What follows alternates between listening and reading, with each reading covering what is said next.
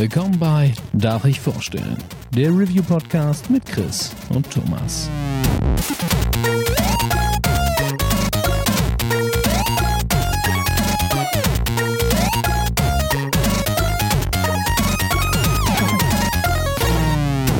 Darf ich vorstellen? Hallo und herzlich willkommen zur neuen Folge Darf ich vorstellen.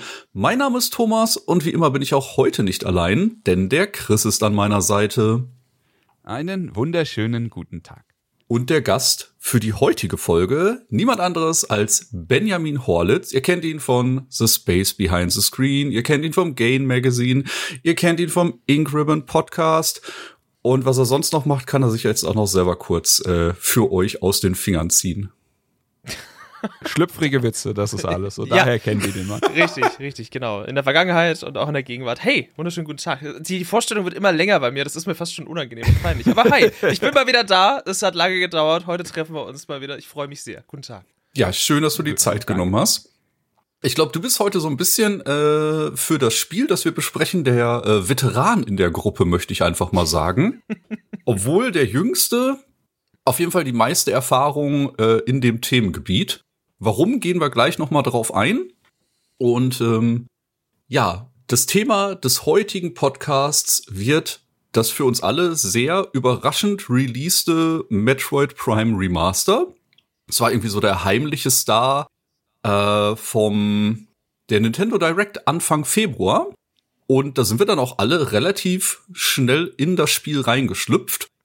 Und ähm, ich sag jetzt einfach mal, für mich war das fast sowas wie eine Art Premiere. Weil als das Spiel damals rausgekommen ist, hatte ich die Konsole nicht, auf der es released wurde.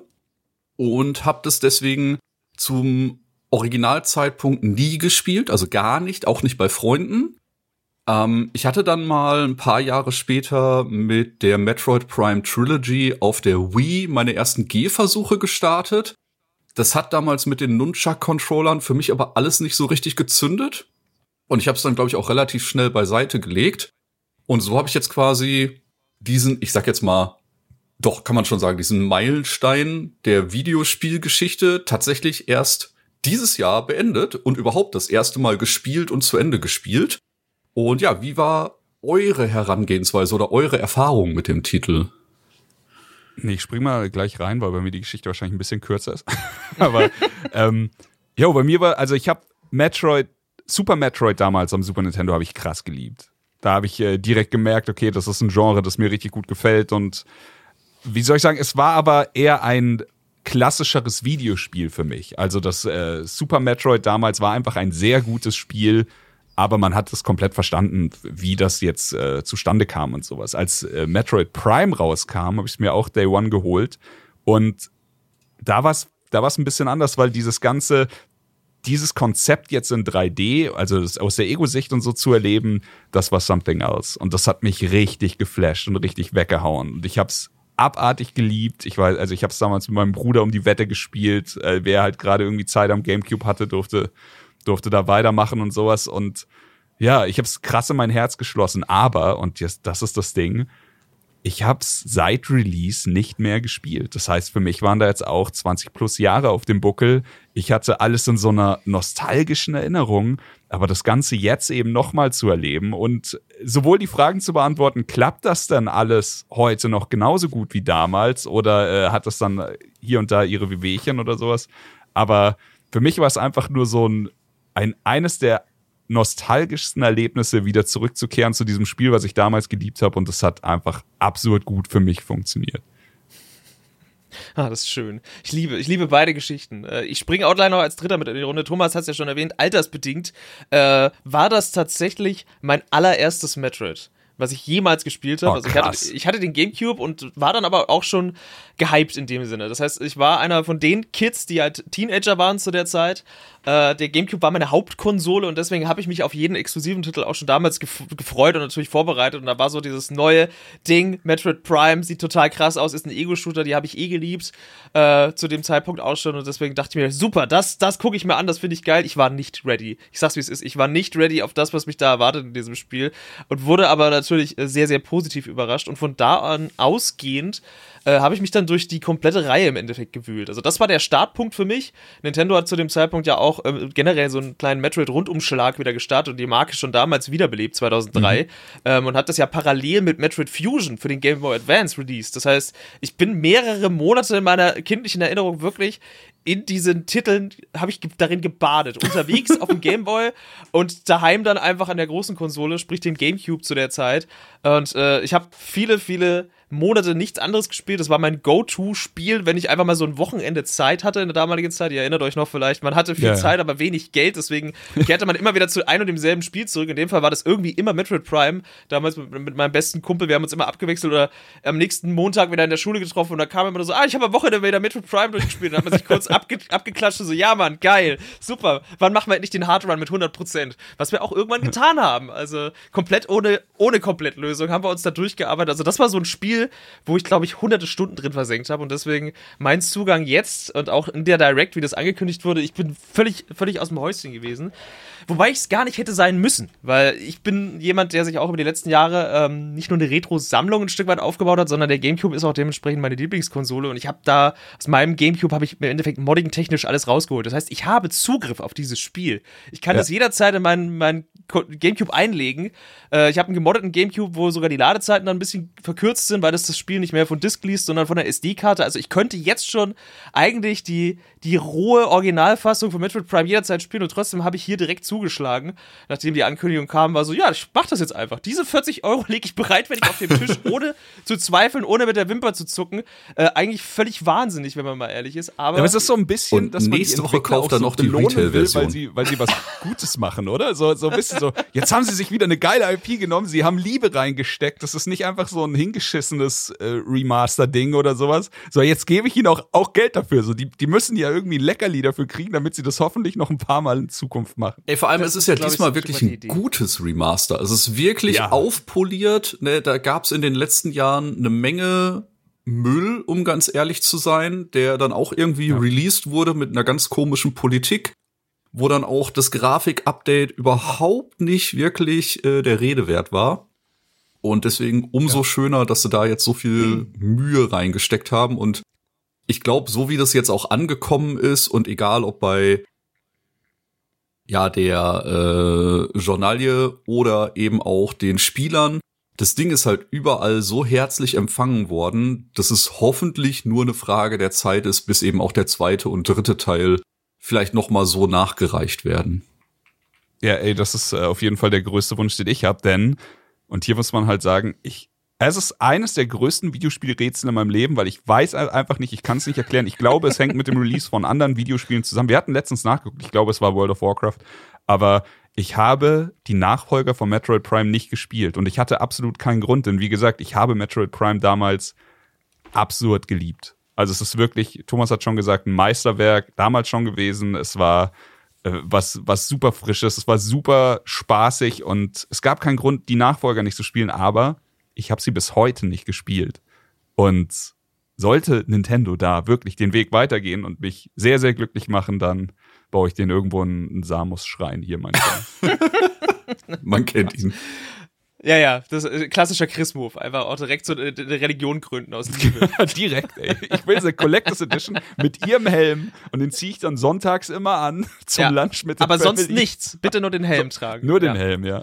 Äh, ihr habt es vorhin schon erwähnt, das Ding ist ja als Remaster sozusagen gebrandet. Das ist das, was auf der Packung steht. Mhm. Ich muss aber sagen, dass Nintendo einfach so völlig nonchalant einfach das gefühlte Understatement des Jahres da rausgeknallt hat. Weil erinnert Absolut. euch mal, letztes Absolut. Jahr hat ein Naughty Dog und ein Sony eine riesige PR-Trommel gerüttelt, um ihr äh, Last of Us Part 2, äh, Part 1 Remaster sozusagen, beziehungsweise Remake, das ist ja das, genau das, dieses Remake eigentlich an, die, an den Mann zu bringen und haben gesagt, ganz wichtig, äh, die Unterscheidung vom Remake zum Remaster ist, dass der ja alles neue Assets sind. Und da guckt man so auf dieses Metroid Prime Remaster, was da einfach so angecreept ist und hat auch komplett neue Assets, neue ja. Beleuchtungsengine, viele, viele neue Details und bis so, dieser Grad wird immer schmaler und ich weiß, ich brauche mittlerweile den Flipchart, um wirklich noch Remasters von Remakes auseinanderzuhalten, weil Jeder hat gefühlt so ja. seine eigene Bezeichnung, Definition dafür, jeder Hersteller, Ja. und schüttelt das nur noch so aus dem Hut und man weiß mittlerweile gar nicht mehr, wie man argumentieren soll in irgendwelchen Internetforen. Nee, es gibt einfach schwebende Begriffe, ne? Also jeder sagt dann irgendwie, ja, das und begründet es dann auch irgendwie, aber das ist halt einfach kompletter Quatsch. Aber wo wir uns, glaube ich, alle einig sind, das Ding hier, das Remaster fühlt sich an wie ein Remake und das ist das größte Kompliment, das du einem Remaster machen kannst. ja, Weil es ja. einfach von der ersten Sekunde an stimmig und es sieht in, in allen Belangen sieht es einfach geiler aus als das Original oder zeitgemäßer einfach. Und ich bin super, super froh, dass ich, dass ich so lange gewartet habe, weil ich hatte irgendwie in den letzten zehn Jahren schon Bock, Prime mal wieder zu zocken. Aber irgendwie hat sich's nicht ganz ergeben. Ich habe es auch schon so zwei, dreimal, also mit, mit Emulatoren und sowas angeguckt und dann so, hm, naja, warte ich noch. Ich weiß jetzt, dass es geht, aber hab's dann doch nicht gespielt und jetzt dann einfach aus dem Nichts bei der Direct das Spiel gezeigt. Nicht nur so, halt dein Maul. Und dann, und es Shadow droppt heute. Ich, halt dein Maul.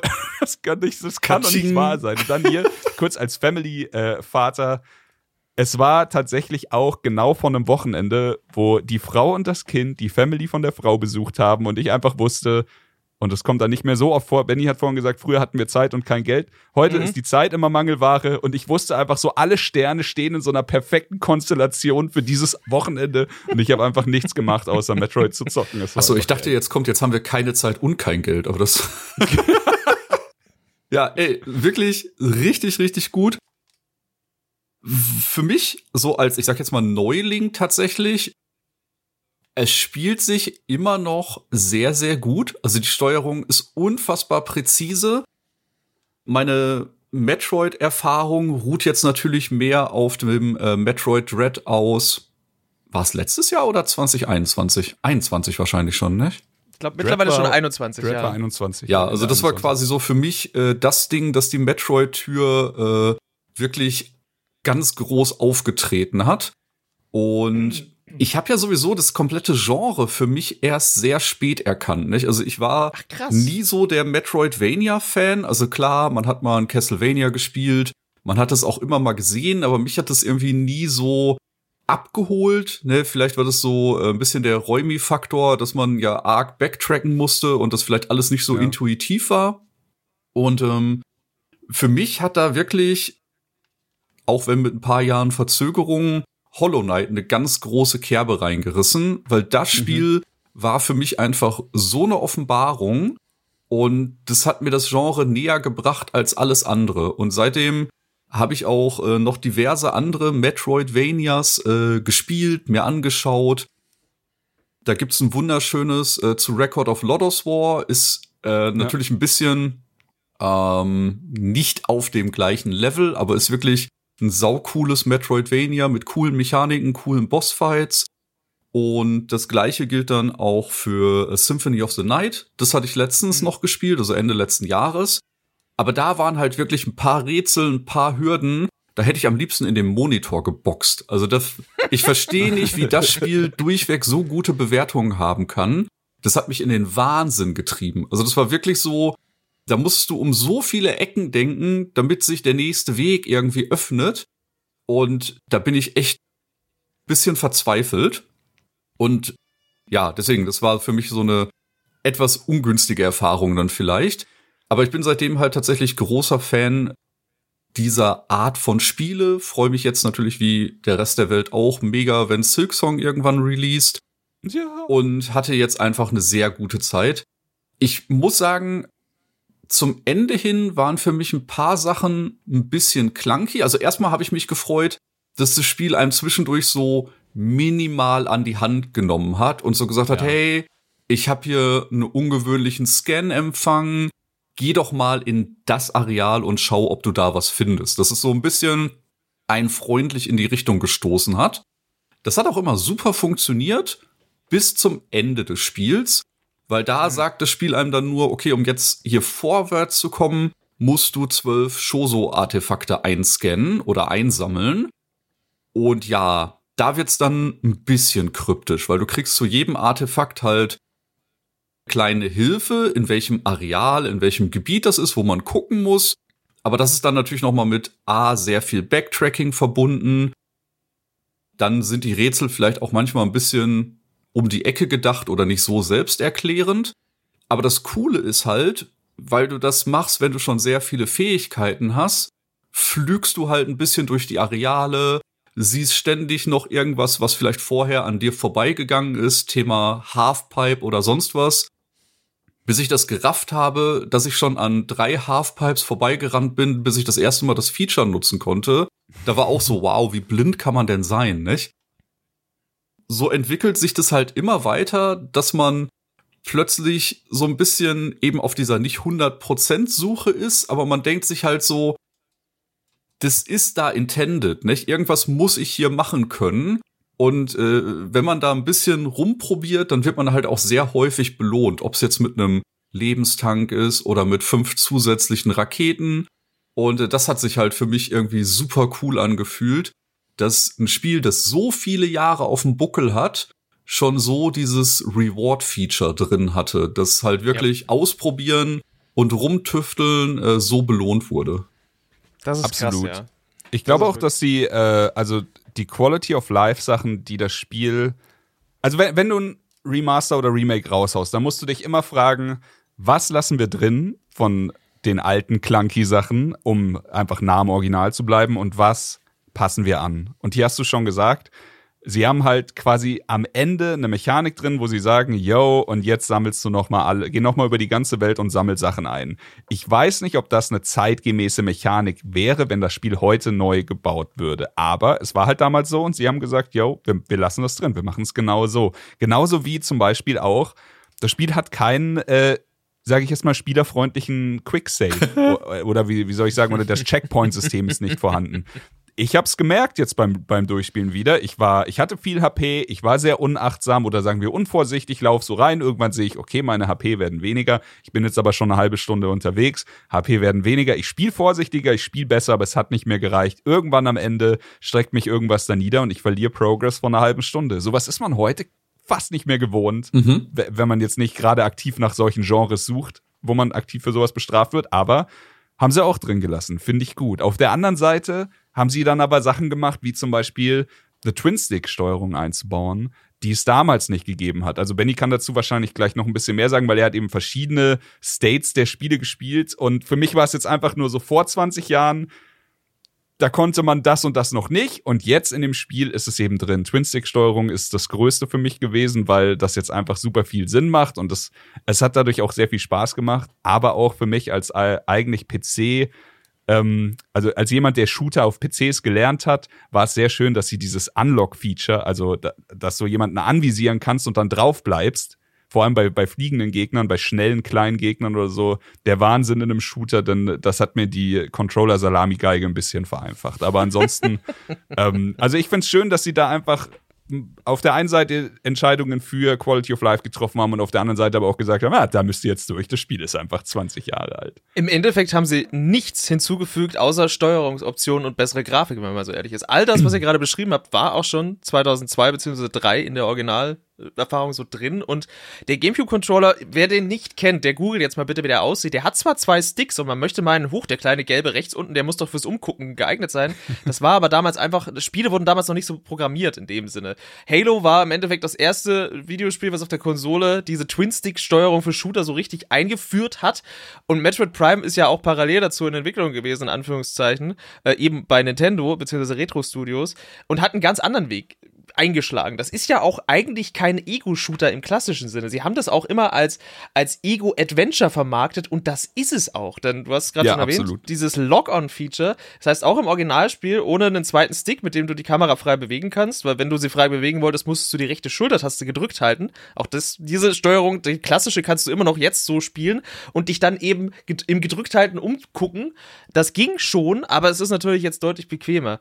Aber auch die Kämpfe und alles, das ist auch immer so ein, so eine andere Form von Schlagabtausch. Das heißt, es ist nicht entscheidend, wie gut du zielen kannst und wie schnell dein Triggerfinger ist, sondern den Gegner anvisieren und dann ist es eher, und heute, jetzt, das ist ein Vergleich, der wahrscheinlich dem einen oder anderen schon zum Hals raushängt, aber ich glaube, es passt ganz gut in die moderne Zeit. Es ist ein bisschen wie das Anvisieren in einem Zelda oder in einem Dark Souls. Ist wo du, absolut, wo du ja. eher so eine Art Balletttanz mit dem Gegner machst, ausweichst mit Seitwärts-Jumps oder Springen in die Luft. Deinerseits so viele Schüsse und Schaden wie möglich anbringst in kürzester Zeit, denn je länger so ein Encounter dauert, desto mehr gehen dir die Gegner auf den Sack und die machen halt auch kurzen Prozess mit dir.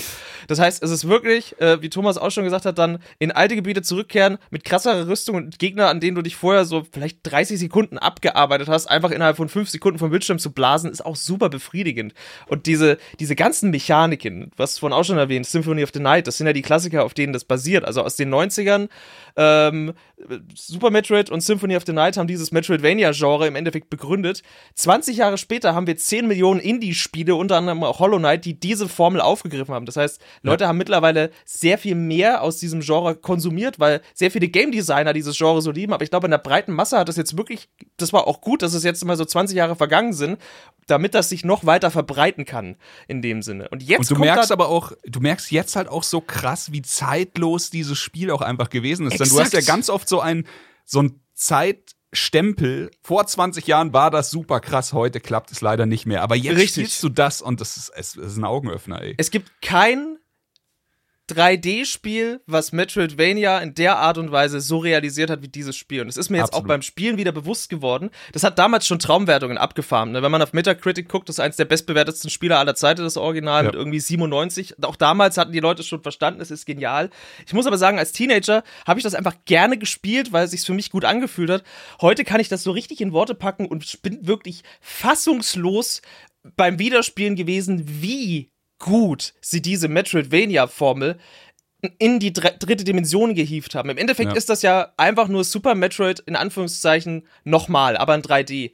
Und diese, diese Transition, die ihnen gelungen ist in den dreidimensionalen Raum, auch mit, wie sie mit der Kamera spielen und dass die Kamera auch in die Third Person be beispielsweise schaltet, wenn du im Morphbar unterwegs bist. All diese Kleinigkeiten, diese kleinen Design-Quirks, wo du dir denkst, das ist insane, dass sie so ein Gespür schon vor 20 Jahren hatten und diese, dieses diese Formel so auf den Kopf getroffen haben, das ist geisteskrank. Deswegen, wie du sagst, absolut zeitlos. Wahnsinniges Spiel, immer noch. Das ist beyond me, wie sie das gestemmt haben. Ja, ja, ja. Aber genau, das ist das, das Schöne ist, dass jetzt dieses Remaster dafür sorgt, dass man halt wieder Spaß mit dem, mit dem Ding hat, was einem vielleicht schon mal vor 20 Jahren Spaß gemacht hat, oder in Thomas Fall einfach ein schönerer Einstieg ist, als jetzt ja. diese vielleicht etwas hackelige Wii-Mode-Geschichte oder sowas zu spielen. Aber auf der anderen Seite einfach nicht an dir vorbeigeht, ohne dass du dich vor dem Original verneigst. Also es, es geht einfach nicht anders. Es ist genau dieses heilige Scheiße, wie krass war das damals überhaupt, dass es heute noch so zeitlos gut funktioniert. Und äh, das ist irgendwie, also da war, äh, da war, Thomas hat es vorhin schon gesagt, wir haben es schon ein paar Mal wiederholt, was das für ein Meilenstein war, merkt man vielleicht auch einfach erst mit der Zeit. Weil es war einfach nicht dieses gute Videospiel und äh, man konnte irgendwie super recreaten, wie, wie das da hingekommen ist, sondern sie mussten halt damals sehr auf Pionierwege gehen. Ja. Und da, das ist halt das Schöne an der Sache. Was ich wirklich übertrieben krass finde, jetzt wo ich das das erste Mal so wirklich gespielt habe, ist halt die Welt. Wie gut die ja. Rätsel sind, wie ein paar Sachen, ich habe mir im Nachhinein noch ein paar Videos auf YouTube angeschaut, wie du mit richtig guten Menuing und dem guten alten Bombentricks halt auch die Möglichkeit hast, äh, sehr früh im Spiel äh, Sequence Breaks zu machen. Mhm. Äh, das erste, was ich gesehen hatte, war, glaube ich, du konntest direkt in einem der ersten Gebiete einem gut platzierten Bombensprung direkt den Doppelsprung bekommen. Ne, also das ist eine Sache, ich behaupte, jeder von uns wird den Trick mit ein bisschen Üben innerhalb von fünf Minuten umsetzen können, weil das sah jetzt nicht nach mhm. absolutem Hexenwerk aus. Und das bricht halt das Spiel komplett nicht, wenn du einfach viel früher dahin kommen kannst, bevor du den Boost für den Morphball bekommst, um wirklich an die Stelle zu kommen, wenn das Spiel halt sagt, jetzt solltest du hier sein. Dieses ganze Game Design mit hier ist noch eine Strecke, wo du später äh, den Magnetball brauchst. Und hier äh, ist noch ein bestimmtes Rätsel, das du jetzt schon sehen kannst, das du später erst sehen kannst. Dann noch Mini-Rätsel später, wenn du verschiedene Beam-Varianten bekommst für den Firebeam, für den Ice Beam. Und es baut halt so smart auf, wie das Ganze äh, dich immer stärker macht. Und das ist halt ja eh immer so der Running Gag bei jedem Metroid, nicht? Du startest in deinem kompletten Outfit, und dann passiert halt irgendein weirder Scheiß, warum du all deine Kräfte verlierst. Nicht? Das ist halt so äh, schon immer sehr sympathisch gemacht. Und äh, hier halt auch genau das Gleiche. Nicht? Du fängst direkt mit einer Fluchtsequenz an und äh, musst dir dann halt deinen ganzen Scheiß wieder zurückfarmen. Was war es hier? Ein Kurzschluss, oder? Ich glaube, ja. Das war die Explosion. Das war die Genau. Explosion, die sie am Anfang in diesen Aufzug reinschleudert und dann ja die Stromentladung right. sorgt dafür, dass sie alles verliert. Genau. Voll, vollkommen normal. Nee, wir hatten im, äh, Benny und ich hatten im Vorgespräch ein bisschen über God of War geredet und Ja, da gibt's ja. ja auch jedes Mal dieses, oh, ich bin der Stärkste, ich kann, oh, warte, da ist irgendwas. Okay, ich habe alle meine Kräfte verloren. Wir müssen von vorne anfangen. Aber es ist ja, es ist ja vollkommen zweckmäßig. Man will ja nicht die ganze Zeit stark sein. Das ist ja mit das Schönste in einem Metroidvania-Titel ist ja diese unzähligen Karotten vor der Nase, dieses alle 20, 30 Minuten wirst du mit irgendwas belohnt. Mal ist es der scheiß Doppelsprung und somit das Geilste, was es ist. Mal ist es so, ja, okay, ich habe jetzt eine Sonderfunktion für meinen für meinen Beamschuss oder sowas. Aber auch der bringt dich dann durch irgendwelche Türen, wo du vorher nicht durchgekommen bist. Und äh, da, ich glaube, das ist da der Grund, warum Metroidvania für mich immer so eins meiner absoluten Lieblingsgenre ist und bleiben wird, dass du einfach konstante Belohnungen hast, während du aber durch so ein krasses Abenteuer gehst wie hier. Ja, was ich auch richtig krass finde und ich weiß nicht, also ich glaube, da, da würde ich dann gerne mal Thomas Perspektive dazu hören, weil für mich ist das eine völlige Selbstverständlichkeit.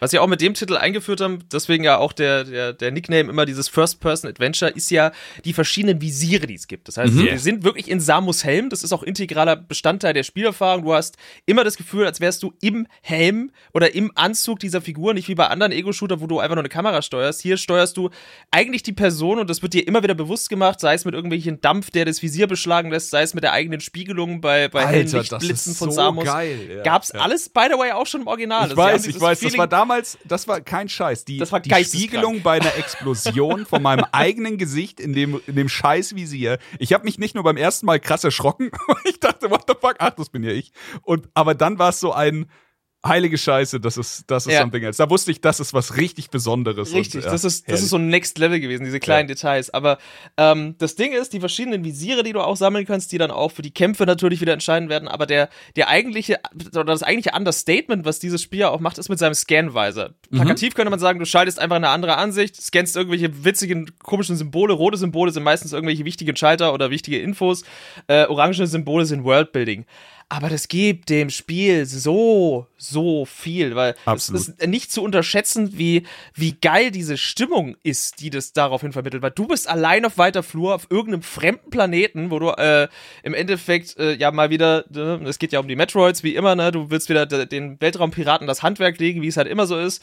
Ähm, und kommst da an und das sind natürlich alles auch äh, nur noch Ruinen. Und du, du erschließt dir diese, diese ganze Geschichte und das, was hier passiert, ist einfach retrospektiv und bist wie auf so einer ar archäologischen Erkundungsmission, scannst Flora und Fauna, jeder Gegner ist scannbar, aber du musst das am Endeffekt auch nicht machen, außer bei Rätseln oder ähm, bei- Bosskämpfen ist es zu empfehlen natürlich, um eine Ahnung zu haben, wie man die besiegt in dem Sinn, aber im Endeffekt ist das was Optionales, wo dir das Spiel einfach sagt, hier ist noch eine Menge Lore, wenn du möchtest, kannst du, kannst du damit interagieren, auch hier, man, man muss es wirklich sagen, es klingt echt bescheuert und es nervt, aber hey, woher kennen wir das aus der aktuellen Zeit? Ding, Dark Souls, ich, ich, ich schmeiß wieder 5 Cent ins, ins Pfennigglas. Ich musste da Ähm, aber auch dran denken, genau, schon, genau ne? an das, was du sagst, weil es halt einfach, aber so, so oft passiert das in Videospielen und hier auch ein, also eines der besten Spiele aller Zeiten, Breath of the Wild zum Beispiel, mach von allem ein Foto.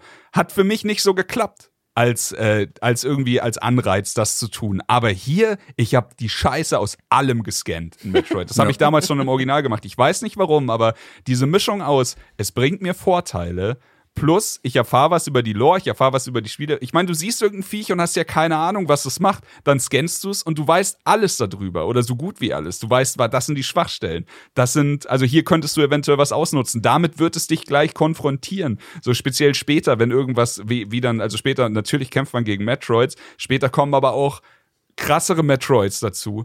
Und auch da einfach so, ja, okay, ähm, ja gut, ich weiß jetzt, was sie machen. Auch bei den Weltraumpiraten. Da gibt's halt auch Abstufungen von, dem Typ kannst du mit einem Löffel verprügeln zu, hier nehme ich am besten die scheiß Kettensäge. Und auch da ist es einfach super hilfreich, wenn du dir kurz durchliest, was da in diesem Visor steht. Das hat mir, also das hat mich absurd motiviert und es schaffen, was das angeht, solche, also in Anführungszeichen Sammelaktionen schaffen das nur bei den wenigsten Spielen. Wo Ja. Benny das jetzt schon ins das Rennen geworfen hat, den Dark Souls-Vergleich würde ich auch beim Worldbuilding sehen. Nicht? Du hast hier natürlich noch den Ja. Übergang, dass du nicht direkt von einem Areal ins nächste gehen kannst, weil das halt über ähm, Elevator gemacht wird, also Fahrstühle. Aber dieses Grundprinzip, dass du verschiedene Ein- und Ausgänge hast und jederzeit zwischen den Arealen dann hin und her switchen kannst, das ist halt später in einem Dark Souls 1 auch so umgesetzt worden, nicht? dass die verschiedenen ja. Spielareale ineinander greifen, nur dass es hier dann auch halt manchmal ein längerer Aufzug war oder manchmal halt tatsächlich ein Shortcut, den du freigeschalten hast. Aber das ist auf jeden Fall auch sehr daran inspiriert, finde ich. Komplett. Was mir halt später noch aufgefallen ist, jetzt ein bisschen weit, weit, weit vorgegriffen, aber wo wir gerade bei anderen Sachen sind, der finale Boss, die Mechanik, wie man den besiegt, da dachte ich halt so, ey, du kannst mir erzählen, was du willst, aber irgendeiner von den Typs, die die Destiny Raids gemacht hat, hat früher gerne Metroid Prime gespielt, nicht? Also dieser, dieses Aktivieren des Hyper-Modes, um Schaden zu machen, das gibt's halt ja. danach noch. Also ich musste direkt an Destiny Raid denken, aber das wird sicherlich auch noch in anderen äh, Spielen geben, an die ich vielleicht nur gerade nicht gedacht habe. Ja. Ich lieb's halt auch, wie das Spiel einen dann mitunter stresst, positiv stresst, weil gerade beim letzten Boss bist du ja wirklich die ganze Zeit, du wechselst die Beams, ganz am Ende wechselst du dann noch die ganze Zeit die Visiere, weil dann ist der Gegner mal nur per Hitze sichtbar, dann nur per X-Ray Vision. Also das Spiel fordert dich quasi die ganze Zeit dazu auf, ey, nutz dein gesamtes Portfolio an ja. Tricks und Waffen und dann wirst du merken, mit jedem Try wirst du besser, nicht? Also ich hatte am Anfang tatsächlich fast jeden Gegner äh, relativ easy besiegt. Das war dann halt immer, wie Chris so schön sagt, dieses slow and steady, nicht? Lieber mal ein bisschen länger gucken oder einmal öfter ausweichen, bevor man jetzt äh, zu viel Schaden frisst.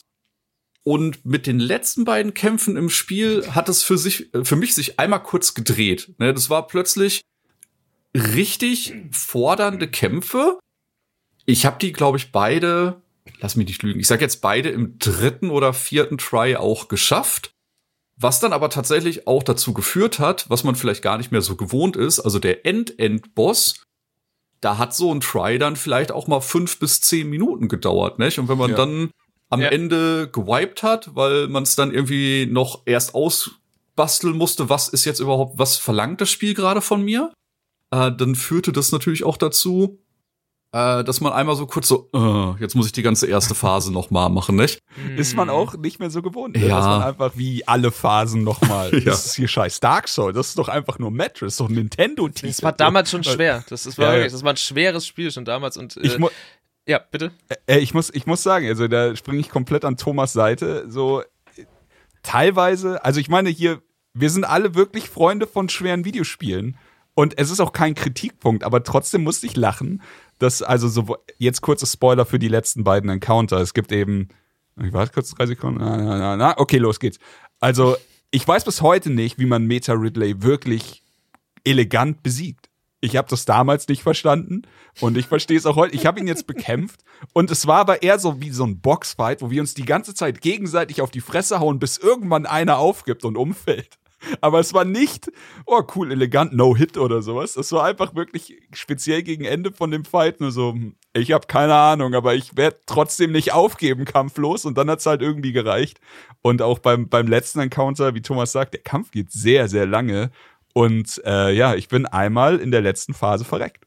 Weil ich mich nicht mehr richtig dran erinnern konnte, was ich machen musste, bipapo. Und es passiert ja auch wirklich was. Also es ist so, das Spiel setzt dich unter Druck. In den letzteren Bossfights konstant unter Druck. Auch nicht nur mit großen Gegnern, sondern dann auch mit, mit kleinen Mobs, die gespawnt werden und sowas. Und wenn du da die falsche Entscheidung triffst, dich auf das Falsche konzentrierst, verlierst du so schnell HP, dass du einfach direkt am Boden liegst irgendwann.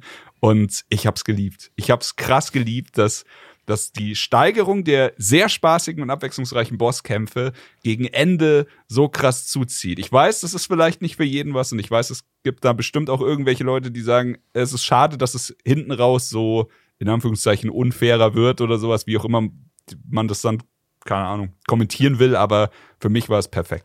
Das Ding ist, ich würde das nicht als unfair bezeichnen, denn ja, du nicht. musst diese letzten beiden oder den letzten Bosskampf ja nur stemmen äh, mit der ja, Vorbereitung, die du vorher reingesteckt hast. Das ist Im Endeffekt ist es ein Skill-Check und gleichzeitig auch eine Abfrage von dem, wie gründlich warst du denn am Suchen. Denn Thomas hat es ja schon erwähnt. Äh, bevor du das alles machen kannst, wirst du ja nochmal durch, eigentlich gefühlt durch die ganze Welt geschickt und ja. gesagt, so, geh doch noch mal in jede Ecke und guck noch mal nach diesen, nach diesen Choso-Artefakten, die du gegebenenfalls teilweise auch schon vorher, wenn du weißt, dass sie existieren und wo es sie gibt, auch schon einsammeln kannst. Ähm, und das animiert dich ja natürlich nochmal jeden Winkel dieser Welt, im besten Fall mit vollem Equipment abzusuchen und einfach nochmal überall zu gucken. Und vielleicht fällt dir ja dann noch der eine oder andere Energietank oder Missile-Tank in die Hände.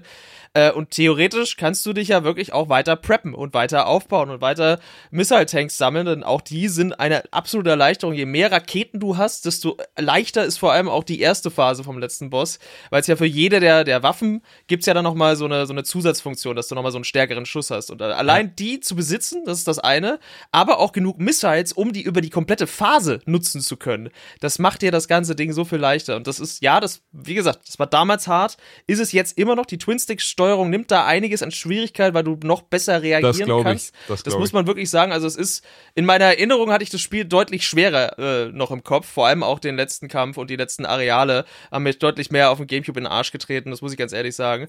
Und ich habe auch die ganze Zeit immer äh, bei uns auch im, im Gruppenchat zu dritt, habe ich auch immer gesagt, Leute, wenn die den zweiten Teil rausballern, oi, oi, oi, oi, oi. Ihr werdet so feiern, weil der zweite ist halt wirklich nochmal die, die Formel genommen. Die, die Retro Studios hat dann innerhalb von zwei Jahren einfach nochmal äh, einen zweiten Teil rausgeknallt. Ähm, auch schon wie beim ersten ist der auch unter unfassbarem Crunch entstanden. Das ist nochmal ein ganz anderes Thema. Ähm, das ist jetzt, wie gesagt, auch schon über 20 Jahre her. Aber ähm, sie haben diese Formel genommen und haben gesagt, so, jetzt machen wir das Ganze mechanisch noch verfeinerter, aber schwerer. Weil ja, es gibt da so ein paar Mechaniken, die will ich jetzt hier nicht spoilern, ähm, die den zweiten insgesamt einfach nochmal ein bisschen gnadenloser machen. Das heißt, wer die Erfahrung sucht, wird sie finden in der möglichen Fortsetzung. Aber der erste steht dem auch schon in nichts nach. Und deswegen aus meiner Sicht ist, der, ist das am Ende einfach nur ein Abfragen von, wie gründlich warst du. Und umso leichter wird es dir fallen, weil du natürlich. Das stimmt. Äh, und, ja. und wie du vorhin gesagt hast, äh, diese Skill-Check-Geschichte. Also du wirst dann nicht durch Zufall die letzten beiden Bosse durch Button-Mashing besiegen können. Nee, das ist vollkommen nee. unmöglich. Aber ja, sie bringen dir alles vorbei. Also gutes Game Design, wissen wir ja, ist ja, ist ja sowohl bei ey, nimm Celeste, Hollow Knight oder was auch immer, so, man zeigt die Mechaniken in einem etwas sichereren Environment, dann zeigt man sie dir unter mehr Stress und am Ende wirst du sie abrufen müssen unter dem maximalen Stress, den wir dir zumuten, eben dann bei krassen Bossfights und das macht Metroid hier auch perfekt. Ich will ja. jetzt tatsächlich nur so als Einordnung, nicht? Wir haben jetzt gesagt, ja, ist schwer, aber ich habe jetzt für die letzten beiden Bosse, wie gesagt, je drei oder vier Tries gebraucht. Ne? Lass es dann 20 bis 40 Minuten Lebenszeit gewesen sein. Also es ist fordernd, aber ne, ich sag, wenn ich das in der Nintendo Switch Handheld-Steuerung hinkriege, dann wird es jeder ja. irgendwie gemanagt bekommen, nicht? Absolut. Wenn ich bedenke, ne, jetzt auch kleiner Gedankensprung, ich glaube, die meiste Lebenszeit, was ein Boss angeht, jetzt mal von einem Raid vielleicht abgesehen, ich habe halt beim Sekiro Ishin-Ende, ich glaube, ich bin alleine 20 Stunden gegen den angelaufen, bis ich einmal einen Try hatte, wo ich den besiegt habe. Nicht? Also da habe ich wirklich mhm. vier Abende, äh, fünf Stunden wirklich verkrampft auf der Couch gesessen und die ganze Zeit versucht, das Ding einmal durchzurocken. Und der hat mir halt ständig ins Gesicht geschossen. Das ging gar nicht.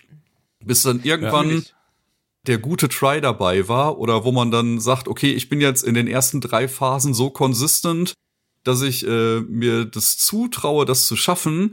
Und hier ist halt so, äh, wie Benny schon gesagt hat, du kannst vorher so viel leveln, nicht? Ich glaube, mir haben am Ende ein oder zwei Tanks noch gefehlt in der Anzeige. Äh, Raketen haben mir viele gefehlt. Ich glaube, ich hatte nur 150. Ich glaube, man kommt weit über 200, wenn man äh, mhm. alles sammelt. Das heißt, äh, genau da schon viel die Superfähigkeiten ja. genutzt. Aber äh, es war halt fordernd. Es war jetzt nicht unfair oder schwer. Es war, äh, fand ich, mit ein bisschen äh, Invest gut machbar. Ja. Genau. Aber auch ja. mit 150 stehst du schon sehr solide da. Ja. Also, ich meine, es ist auf jeden Fall so, ab 150 kannst du spammen. Ja. So, wirst du, irgendwann kriegst du ja auch wieder Missile-Container zurück und sowas. Das heißt, das Spiel ja immer sehr äh, großzügig mit dem, was, was dir fehlt, schmeißen sie es dir wieder hinterher irgendwann. Richtig. Also ich meine, auch wenn wir das jetzt schon mehrfach gesagt haben für die Leute, die das vielleicht nie gespielt haben und jetzt so ein bisschen Bedenken haben, auch wenn wir den Dark Souls-Vergleich häufiger gezogen haben, das, das trifft nicht auf den Schwierigkeitsgrad in dem Sinne zu. Es ist, ein, es ist eine andere Art von Spiel. Es ist eher äh, immer dieser Vergleichsrahmen, den man jetzt 20 Jahre später ziehen kann, wie sehr sich andere Spiele an Metroid Prime und dem Design abgearbeitet haben in einer gewissen Art und Weise. Ich würde auch so weit gehen, selbst sowas wie ein, wie ein Halo oder andere Sci-Fi-Shooter, weil das darf man ja auch nicht vergessen. Ja, trotzdem ein futuristisches Sci-Fi Universum. Ja. Eigentlich Nintendos Take auf das Alien-Universum war es ja ursprünglich. Das muss man einfach mal so sagen. Die Metroids und so weiter, das ist alles eine Analogie zu den Alien-Filmen. Da haben sich die Designer damals beeinflussen lassen. Und das, diese, dieses Feeling kommt trotzdem noch rüber. Dieses, diese unterschwellige Bedrohlichkeit, die vermittelt dir diese ganze Welt, teilweise auch über den Soundtrack, über den müssen wir auch noch reden, Leute. Alter. Der ist, der ist, auch 20 Jahre später lieb ich den immer noch. Der ist so unfassbar gut, dieser Soundtrack von diesem Spiel. Der treibt dich da einfach so schön durch, hat auch verschiedene Ebenen sozusagen und äh, hat auch, also die Themes werden auch angepasst, je nachdem, in welchem Areal du bist. Dann wird's mal so Ja. ein bisschen mauscheliger oder so ein bisschen mehr adventuriger und das kriegst du immer erst so unterbewusst mit, aber irgendwann äh, kriegst du dann ein Ohr dafür und bist so, okay, das ist, das Gen- passt aber das ist genau gut. das Beste, was, was, also der beste Soundtrack schafft es, deine Stimmung komplett zu beeinflussen, ohne dass du es merkst. Ja. Und irgendwann sitzt du da und denkst dir, ach krass. Ja, jetzt verstehe ich das, was sie da machen. Und ja, wie du sagst, also dieses komplette Feeling, also da, ich liebe das von vorne bis hinten, sowohl in der Welt, wie, wie du dich fühlst, aber auch dieses, du bist hier alleine auf diesem scheiß Planeten und der ist nicht dein Freund. Plus Ja. die, die Abwechslung, also wie abwechslungsreich die Areale alle sind und dann diese, dieser geile Soundtrack, der dich dabei begleitet, das ist von vorne bis hinten einfach Metroid und das ist von vorne bis hinten für mich äh, Perfektion, weil, weil einfach und da- das ist ja auch, wir reden hier von einer Serie, die über sehr viele verschiedene Plattformen gegangen ist. Vom, äh, ich glaube, das erste war NES, habe ich nicht Ja. gespielt. Ich habe nur das auf dem Super Nintendo war mein erstes Super Metroid. Dann jetzt eben GameCube, Wii mit den mit den Sachen und ja, es wird ja, es steht ja jetzt auch Metroid Prime 4 noch vor der Haustür. Wer weiß, auf welcher Plattform das dann irgendwann mal erscheint. Aber und trotzdem verlierst du diesen diesen Geist nicht, die, diesen Spirit, diese, dieses Feeling für, für diese Serie an sich, obwohl sie so viel Neues machen. Du bist jetzt in der Ego-Sicht. Du hast jetzt hier verschiedene Visiere. Du hast jetzt einfach ganz viele andere Sachen. Und da ist es die Aufgabe von dem Soundtrack, dich trotzdem in dieser, in dieser Marke zu halten und dir trotzdem noch Vertrautheit und so zu bieten. Und ich liebe das. Ja, das ist derselbe Komponist wie bei den NES und Super NES-Titeln. Also der hat komplett mitkomponiert bis einschließlich Prime 3, war der auch mit, mit Retro Studios sozusagen immer der Ansprechpartner und hat eben seinen eigenen Stempel auf teilweise die alten Themes sozusagen aus den Metroid Prime oder den Metroid-Spielen, die es vorher gab, äh, die umgeschrieben für Prime. Aber halt natürlich auch noch neue Melodien. Ja. Und deswegen hat das so einen kohärenten, also es fühlt sich immer nach Metroid an. Schwierig zu beschreiben, wenn man es noch nie gehört hat, aber wenn man einmal drin ist, dann ist es so ein un unmissverständlicher und, und immer wieder zu erkennender Soundtrack, der, den du einfach nie wieder aus dem Kopf kriegst. Allein diese komische, ich weiß gar nicht, ist wie so, wie so, eine, so ein Whistle-Theme gibt's ja im Endeffekt auch. Das ist so eine ganz, so eine Synthesizer-Flöten-Melodie, die einfach, die schreit Metroid Prime. Der hat einfach so ein paar Ja. Synths, die einfach diese Serie sehr gut zusammenfassen und dieses Science-Fiction-mäßige so geil nach vorne stellen. Es gibt auch wenig Spiele, die so sind in der heutigen Zeit. Also die, diese, also jetzt vielleicht am ehesten noch, wenn man das auch wieder in die aktuelle Zeit mit rüberbringt, selbst so Spiele wie Returnal haben irgendwelche Learnings aus Metroid Prime gezogen. Hundertprozentig, ja. In der Art und Weise, wie die Welt gestaltet wurde. Und teilweise Ja, und auch manche Areale. Auch dieses ganze, den Anzug upgraden. Also in Returnal findet man ja dann auch immer wieder so Alien-Artefakte. Ich will jetzt Returnal nicht groß spoilern oder sowas, aber die machen halt den, die verändern deinen eigenen Anzug und du kannst dann dadurch andere Sachen machen. Wie jetzt beispielsweise in Level 2 findest du eine Art Enterhaken und damit kannst du dann aber halt in Level 1 wieder extrem coolen Scheiß machen, den du davor nicht erreichen konntest. Korrekt. Also hier. Wir Und genau lieben so, Enterhaken. Auf jeden Fall. Auf jeden Fall. Ja, ja, das ist schon ein starkes Stück. Eine Sache, die mir gerade noch einfällt, äh, ich habe das Spiel jetzt auf normal gespielt. Das scheint halt der Intended Schwierigkeitsgrad zu sein. Es gibt auch noch die Möglichkeit, das Ganze auf Casual zu spielen. Das heißt, wenn man sagt, ich möchte wirklich nur mal die Erfahrung mitnehmen, ohne jetzt die krasseste Herausforderung zu haben, dann hat man die Option auch noch. Äh, wenn man es einmal durchspielt auf normal, schaltet man auch noch den Hard Difficulty frei. Ich denke mal, da wird man einfach ja mehr Schaden bekommen, wahrscheinlich pro Hit. Äh, das brutal, heißt, ja. da kann man sich auch noch austoben. Das heißt, da gibt's zumindest auch eine Einstiegsoption, wenn man Bock drauf hat. Die ist übrigens auch neu, Okay, tatsächlich. Den Casual-Schwierigkeitsgrad, den gab's früher nicht. okay. Ich glaube früher, ich habe auch dann in irgendeinem Video gesehen, früher hieß es glaube ich normal und Veteran und die haben es jetzt einfach umbenannt oder so. Also aus Veteran ist jetzt normal geworden und aus äh, normal ist jetzt casual geworden. Aber was ich halt so witzig finde, du hast ja schon gesagt, man wird belohnt, je mehr man sich mit allem auseinandersetzt. Und ich finde es halt so krass, das war halt auch bei Metroid Red so, nicht? Ich weiß, Chris hat da äh, das 100%-Ding durchgezogen. Und da ist für mich auch das perfekte Beispiel äh, der Spine Spar. Äh, Spine, nein, wie heißt das richtig? Spine Shark, nicht? Diese Ja. Bewegungsmechanik. Shine, Shinespark, das ja. Das ist das, so glaub ich, ja. krass, ne? Weil ich bin da überhaupt nicht mit warm geworden und habe das Spiel quasi mehr oder weniger ohne durchgespielt, weil ich das super stressig fand, den Effekt auszulösen, zu nutzen. Und du wirst halt so rewarded, wenn du das gut drauf hast. Du machst so crazy Stunts, um an zusätzliche Items zu kommen. Ja. Das heißt, äh, für einen 100% Run ist es sowieso unerlässlich. Aber teilweise kannst du auch die schwersten Bosse, Zwischengegner mit dem Trick einfach zermalmen. Also das Sachen, an denen du dich richtig aufgerieben hast, wenn du die mit der Attacke ein, zweimal hittest, sind die einfach Geschichte. Und das finde ich halt so cool, dass du dich da durchgrinden kannst, ohne den Trick. Aber wenn du es halt drauf hast, dann wird das Spiel halt wirklich noch mal eine ganze Ecke einfacher und du wirst halt dafür belohnt, dass du dich da zusätzlich äh, reingearbeitet hast. Das liebe ich halt. Ja, ich liebe das bei Metroid generell, dieses, du hast es vorhin schon angesprochen, diese Art, äh, Game-Breaking-Abkürzungen zu finden, um dir eben früher große Vorteile zu verschaffen. Was zu ein, also zur einen Sache ist es natürlich immer geil, wenn du mich fragst, willst du sofort einen Doppelsprung haben? Fuck yeah. Auf der anderen Seite wird es aber ein bisschen gefährlicher. Wenn du das Spiel zum ersten Mal spielst, ist es super schwierig, also da wäre es für mich super schwierig, wenn ich zu viele krasse Upgrades unfrei, also nicht Entwickler-intended freischalte, weil so gesehen hat Metroid das perfekte Pacing. Es führt dich komplett durch verschiedene Areale. Also wirklich hier, äh, keine Ahnung, Wüste, Lava, du hast Eis, du hast halt finstere Minen, alles. Aber es ist halt so, wie es die Entwickler also für mich bedacht hatten. Wenn ich jetzt aber zu früh irgendwelche Upgrades kriege, dann ist das eine enorme Verantwortung, mit der du dann auch umgehen kann, musst, weil eventuell kommst du dadurch dann zu Are äh, Arealen, wo dir was fehlt, weil du es noch nicht eingesammelt hast, weil es auf dem anderen Weg lag, den du jetzt geskippt Ja. hattest. Guter Und Punkt. Das ist, das ist wirklich eine, eine hohe Kunst in einem Metroid. Also ich hatte es jetzt hier nicht, hier habe ich wieder As Intended gespielt. Bei Dread habe ich es in meinem zweiten Run dann ein bisschen variiert, weil man dann eben auch ein paar coole Sachen ausprobieren wollte, wie Thomas jetzt angesprochen hat. Und ja, irgendwann stehst du dann trotzdem da und dann, dann bist du irgendwie mit ganz vielen Fragezeichen über dem Kopf, wenn du dann nicht eine Liste neben dir hast oder alles ja alles wirklich explizit merken kannst, dann so, ja, fuck, dann, aber ich glaube, ich muss jetzt trotzdem noch mal zurück, weil ich habe irgendwas vergessen, was ich letztes Mal hatte an dieser Stelle und ich habe keine Ahnung, was es ist. Ja. Ja, wobei man dazu sagen muss, das sind Probleme, die, die man sich beim ersten Durchgang ja sowieso nicht stellt. Das ist, das ist, geht Ja, ja, schon ins. Speedrunner-Territorium und auch Ja. bei Metroid Prime wirst du nicht aus Zufall diesen Doppelsprung klar machen können, weil das Nee. einfach nicht geht. Das, das ist wirklich. Das gab es übrigens auch schon in der Originalversion, da gab es andere Mittel und Wege, um an den äh, ja, Doppelsprung ranzukommen, aber das ist so eine klassische Speedrunner-Strat, muss man wirklich sagen. Ja. Ähm, ja. Ich habe mich übrigens so gefreut, als Chris mir irgendwann gesagt hat, übrigens, äh, man kann im Morphball-Modus springen. Du musst dich nicht nur mit den Bomben hochjagen. Nicht? Und da hatte ich halt gerade schon irgend so ein scheiß Dreisprungrätsel gemacht, wo ich mich mühsam mit Bomben hochgeballert hatte.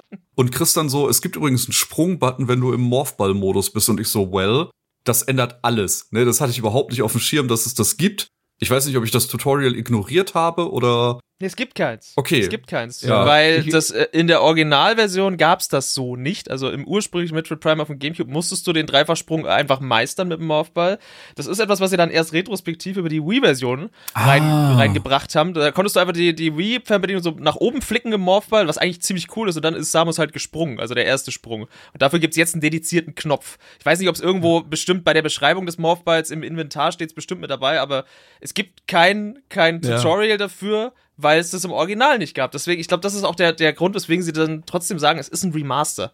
Weil das, das Kernspiel, also alle Bits und Bytes theoretisch, wie, die, wie sich die Gegner verhalten, wie die Damage Values sind und das alles ist immer noch original und das gleiche, nur eben mit ganz vielen Quality of Life Dingen, wie ihr habt schon erwähnt, Steuerung und all die anderen Kleinigkeiten. Du kannst ja sogar einen originalen Gamecube Controller an die Wii anschließen und könntest das Original spielen, wenn du, wenn du ganz crazy drauf bist. Das finde ich übrigens sehr schön. Also, dass sie einfach diese, diese Optionsvielfalt dir vor dem Tisch ausbreiten und sagen, viel Spaß, mach was du willst. Und es ist egal, wie du spielst, aber spiel das Ding. Es ist halt perfekt, weil sie halt Ja. sagen, du bestimmst den, den Grad deiner nostalgischen Freude. So, wenn du, wenn du, wenn du es dir ein bisschen schwerer machen willst, du kannst es. So, wir haben es drin gelassen, du kannst es machen.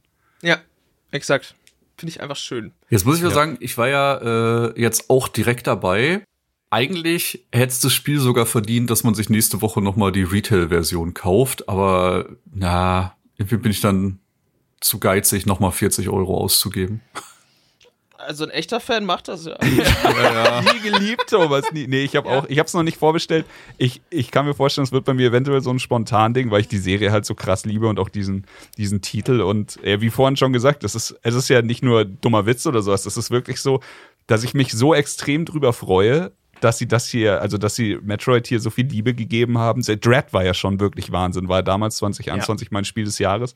Und jetzt ist halt Prime wirklich mit sehr viel mehr Liebe bedacht als andere Remastered-Dinger. Ich will jetzt auch nicht bashen oder sowas, aber es ist schön, es freut mich und da tut es mir dann eventuell nicht so sehr weh. Aber ähm, ich hatte vorhin schon Benny gefragt, ich würde mir halt wünschen, dass es vielleicht eine geile Collectors Edition Ja. gibt mit irgendwie, äh, mit irgendeinem geilen Gimmick noch dazu. Ähm, Not Dread gonna hatte happen. zum Beispiel ein ganz schickes, ähm, ganz schickes Artbook. Ich, bei, bei Samus, ich würde mir einfach wirklich wünschen, dass es irgendwann eine Collectors Edition gibt mit einem geilen Samus-Helm. So, ist mir Ja. Ich will die einfach haben. Ja, ja. Ich meine, den kannst du dir auch so kaufen, den Samus Helm, wenn du den unbedingt willst, von First Four Figures, da kannst, Ja, du, ja, ja. kannst du 400 Euro hinsplättern. Aber ich weiß, was du meinst. Das Ding ist, äh, das originale Metroid Prime hat sich zwar für die Plattform des Gamecubes sehr, sehr gut verkauft, aber selbst das Original, weil sich ja der GameCube insgesamt nicht so stark verkauft hat, im Gegensatz zu den Konkurrenzkonsolen zur damaligen Zeit der PlayStation 2 und der, der Xbox, waren das nur 2,8 Millionen Sales im Endeffekt. Krass. Weltweit. Und ich wage jetzt einfach mal zu behaupten, dass wir hier eine ähnliche Entwicklung sehen, wie es auch damals war mit äh, dem Resident Evil 1 Remake. Als das seinen Weg gefunden hat in dieser, auch in dieser HD-Version, die es ja dann für den PC gab und für die PlayStation 4 und so weiter, ihr erinnert euch noch, das hat ja auch für Capcom unfassbare Verkäufe generiert. Die waren wirklich überrascht und dieses Re, dieses HD-Remake vom ursprünglichen Resident Evil Remake, was ja auch damals ein GameCube-exklusives Spiel war, hat übrigens gekickstartet, was wir jetzt heute auch dieses Jahr mit Resident Evil 4 wieder sehen. Also diese starken Sales der Resident Evil Marke wurden dadurch quasi beflügelt und haben uns Resident Evil 7, 8 und die Remakes zu 2, 3 und 4 beschert im Endeffekt. Das war so der Urschleim. Jetzt wissen wir natürlich alle, Nintendo ist nicht Capcom. Die machen weirde Sachen. ähm, aber ich, ich hoffe einfach, dass jetzt auch aufgrund dieser digitalen Verfügbarkeit ähm, dass das Ding in noch mehr Hände kommt, als das damals schon der Fall war. Du warst immer so ein bisschen als Metroid Prime-Liebhaber, hast du immer so, so Old Man yelling at Cloud mittlerweile. So, ey, Metroid Prime ist das Geilste! Ja, wo Ja. gibt's das? Auf dem Gamecube und der Wii? Und vielleicht, wenn du hast, hey, hast du eine Wii U? Die hat sich auch scheiße verkauft, aber da kriegst du es für 20 Euro, alle drei. Hey, willst du nicht eine Wii U? Hallo? Und die Leute sind einfach von dir weggelaufen. ähm, und du hast die ganze Zeit nur gepredigt und sagst, hier Leute, hier ist dieses geile Spiel, bitte spielt das doch endlich mal. Und jetzt hat man einfach die Möglichkeit. Ähm, Chris hat gerade Hollow Knight Flashbacks. ja, ja, so, so ein bisschen, so ein bisschen, ja. Das ist tatsächlich so. Wenn du einfach so dieses eine Spiel hast, was auf zu wenig Plattformen ist, die verfügbar sind und dann platzt der Knoten irgendwann und zwei Jahre, Jahre später, in dem Fall 20 Jahre später, kommen jetzt alle um die Ecke und ich lese die YouTube-Kommentare und also, es ist mein erstes Mal und es ist mein erstes Metroid und es ist total geil und die Leute sind retrospektiv genauso geflasht wie wir jetzt auch. Ähm, und ich hoffe so sehr, dass Nintendo das nicht einfach nur zum Anfüttern genutzt hat, um zu sagen, guck mal, wir arbeiten immer noch an Metroid Prime 4, ähm, was ja auch wieder bei Retro Studios entwickelt wird, Ja, ja, nachdem das die dasselbe Entwicklung Studio. 2019 übernommen haben. Also das wurde ja intern neu gekickstartet. Ähm, und ich hoffe einfach, und das wäre der Wunsch, dass sie das jetzt einfach nutzen, so als, als Fahrplan und die anderen zwei Spiele der Reihe jetzt auch noch rauströpfeln lassen und dann das, das, das quasi mit, mit vier sozusagen den Als Hammer. krönenden drauf- Abschluss, Als ja, krönenden mega. Abschluss, exakt. Aber wie gesagt, Nintendo, das Nintendo-Things, deswegen kaufe ich jetzt auch diese Retail für mich und ein Stück weit auch, um nochmal diesen Double-Dip zu haben, weil eigentlich Ja. wollte ich warten, aber ich konnte nicht warten. Ich musste das digital spielen, weil ich es nicht erwarten konnte. Ähm, deswegen, ja. Ich konnte auch einfach nicht auf. Ich habe das direkt gekauft, am nächsten Tag gespielt und habe einfach in alle WhatsApp-Gruppen, die die es interessiert und nicht interessiert, nur reingeschissen, wie krass es mir Spaß macht einfach. Diese Sehr gut. Scheiße, also ja. Aber ja, das hat, äh, keine Ahnung, Thomas hat es gerade schon angesprochen. Das, das hatte ich damals bei, bei Hollow Knight. Das ist hier bei Metroid Prime genauso. Es ist wirklich dieselbe Baustelle, weil es ist ja nicht, es ist ja nicht dieser Hipster-Gedanke, so, oh, ich hatte was vor euch. Es ist wirklich einfach nur so ein, das ist ein wirklich krasses Ausnahmespiel. Bitte schaut es euch zumindest an. Wenn es euch dann nicht gefällt, dann müssen wir uns halt, keine Ahnung, treffen wir uns am Marktplatz, eins gegen eins ohne treten, aber, aber wahrscheinlich wird es euch, ziemlich sicher wird es euch äh, gefallen. Ich bin sehr sicher, dass es gefallen wird. Und das war halt, äh, sowohl bei Prime, jeder, jeder, der es jetzt gespielt hat, also Thomas jetzt hier als äh, Paradebeispiel, lebender Beweis, ja. liebt es. Und beim, bei Hollow Knight war es ja auch genauso. Ey, Hollow. Knight.